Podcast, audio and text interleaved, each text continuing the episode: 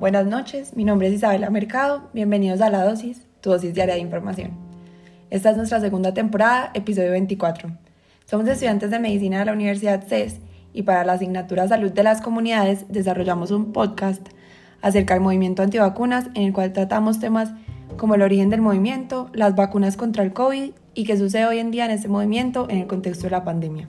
Invitamos a la audiencia a recordar que muchos de los argumentos contra las vacunas carecen por completo de evidencia científica y tenemos, como estudiantes de medicina, la responsabilidad de aclarar y reconocer que es de vital importancia la vacunación. Los locutores de esta noche serán Juan Felipe Miranda y Sebastián Méndez. Buenas noches a todos, bienvenidos a la dosis, dosis diaria de información. Mi nombre es Sebastián Méndez. Sí, buenas noches. Mi nombre es Juan Felipe Miranda. Bueno, hoy vamos a hablar sobre un tema muy relevante en la actualidad, vacunas. Hay quienes se oponen a las vacunas y otros que las apoyan y han ayudado a la humanidad a erradicar enfermedades como el tétano. El origen de este movimiento no es muy claro. Se tiene registro de que surgió en, en Reino Unido en 1869 como la Liga Antivacunas de Leicester.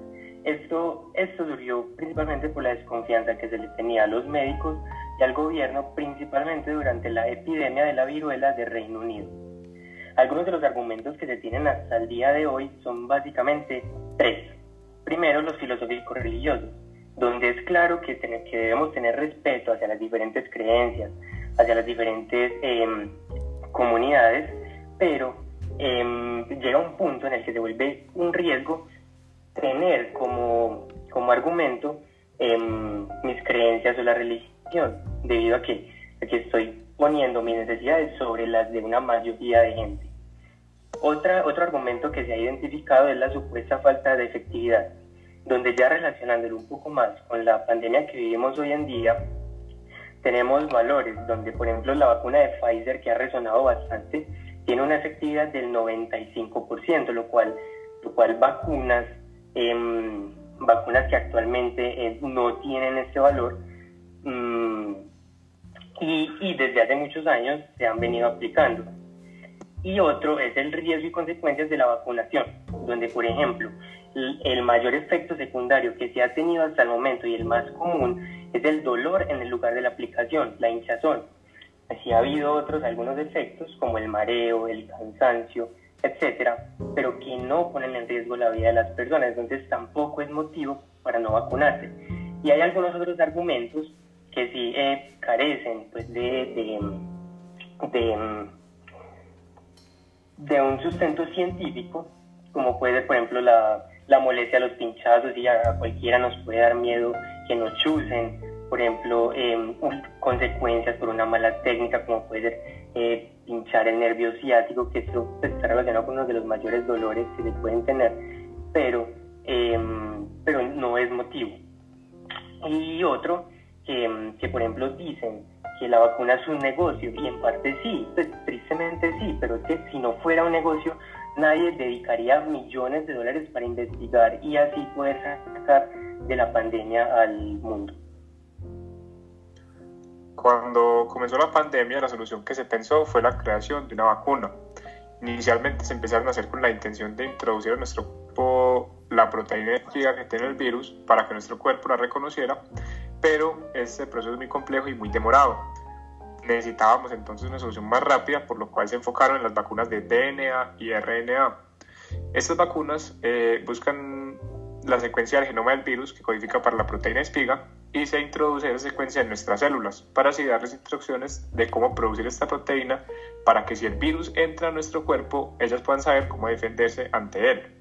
Las vacunas de RNA mensajero, como la de Pfizer, eh, BioNTech y Moderna, tienden a requerir condiciones ultra frías y no son tan estables como las de DNA, como la de Johnson Johnson y AstraZeneca. Sin embargo, estas de DNA de Johnson Johnson y AstraZeneca requieren ir acompañadas de un virus inofensivo para introducir este DNA a nuestras células. Y a este virus se puede crear una tolerancia, por lo cual se necesitarán más dosis del futuro y se deberá cambiar el virus portador. Otras vacunas como la de Sinovac usan otras estrategias como introducir una versión inerte del virus. Eh, importante mencionar eh, que todas estas vacunas han probado una gran eficacia, especialmente para prevenir la mortalidad del virus, que es realmente lo más importante. Actualmente se han identificado principalmente dos tipos de movimiento antivacuna. El primero relacionado con la muerte de alguien y el segundo eh, teorías conspirativas sin ningún fundamento. En el primer caso hay un ejemplo eh, muy claro que, por ejemplo, el, lastimosamente el doctor Gregory Michael, un ginecólogo de Estados Unidos, murió debido a una hemorragia cerebral. Y los movimientos antivacunas relacionaron su muerte con, con que fue culpa de la vacuna, cuando no existe ninguna demostración de que esto haya sido así. Entonces, en este caso, por ejemplo, la desinformación puede llevar a comprometer seriamente eh, el control de la crisis sanitaria que estamos viviendo. Entonces, es un, es un problema ya de, de, salud pública que lastimosamente la desinformación eh, está generando. Antes de realizar el cierre de nuestro podcast de hoy, queremos recordarle a todos los, a todos los oyentes que se laven las manos, que usen bien el tapabocas, eviten las aglomeraciones y mucho más si tienen síntomas respiratorios y los invitamos a que se vacunen. Además, les reiteramos que se informen sobre este tema, principalmente en lugares certificados como puede ser eh, la Organización Mundial de la Salud, debido a que es vital continuar con la vacunación masiva si deseamos llegar eh, otra vez a, un nivel estable a nivel eh, mundial de, en economía, en, educación, etcétera, y, así evitar em, siga avanzando este problema que tenemos actualmente. Además, hay que tener en cuenta que el movimiento antivacunas propicia la aparición de nuevas enfermedades ya erradicadas, como fue el caso de la tosferina, de la tuberculosis, el sarampión, la difteria, etcétera, que son enfermedades que tenemos actualmente y que se creía erradicadas gracias a la vacuna, pero por, los, por, por el mismo movimiento antivacunas han vuelto a aparecer.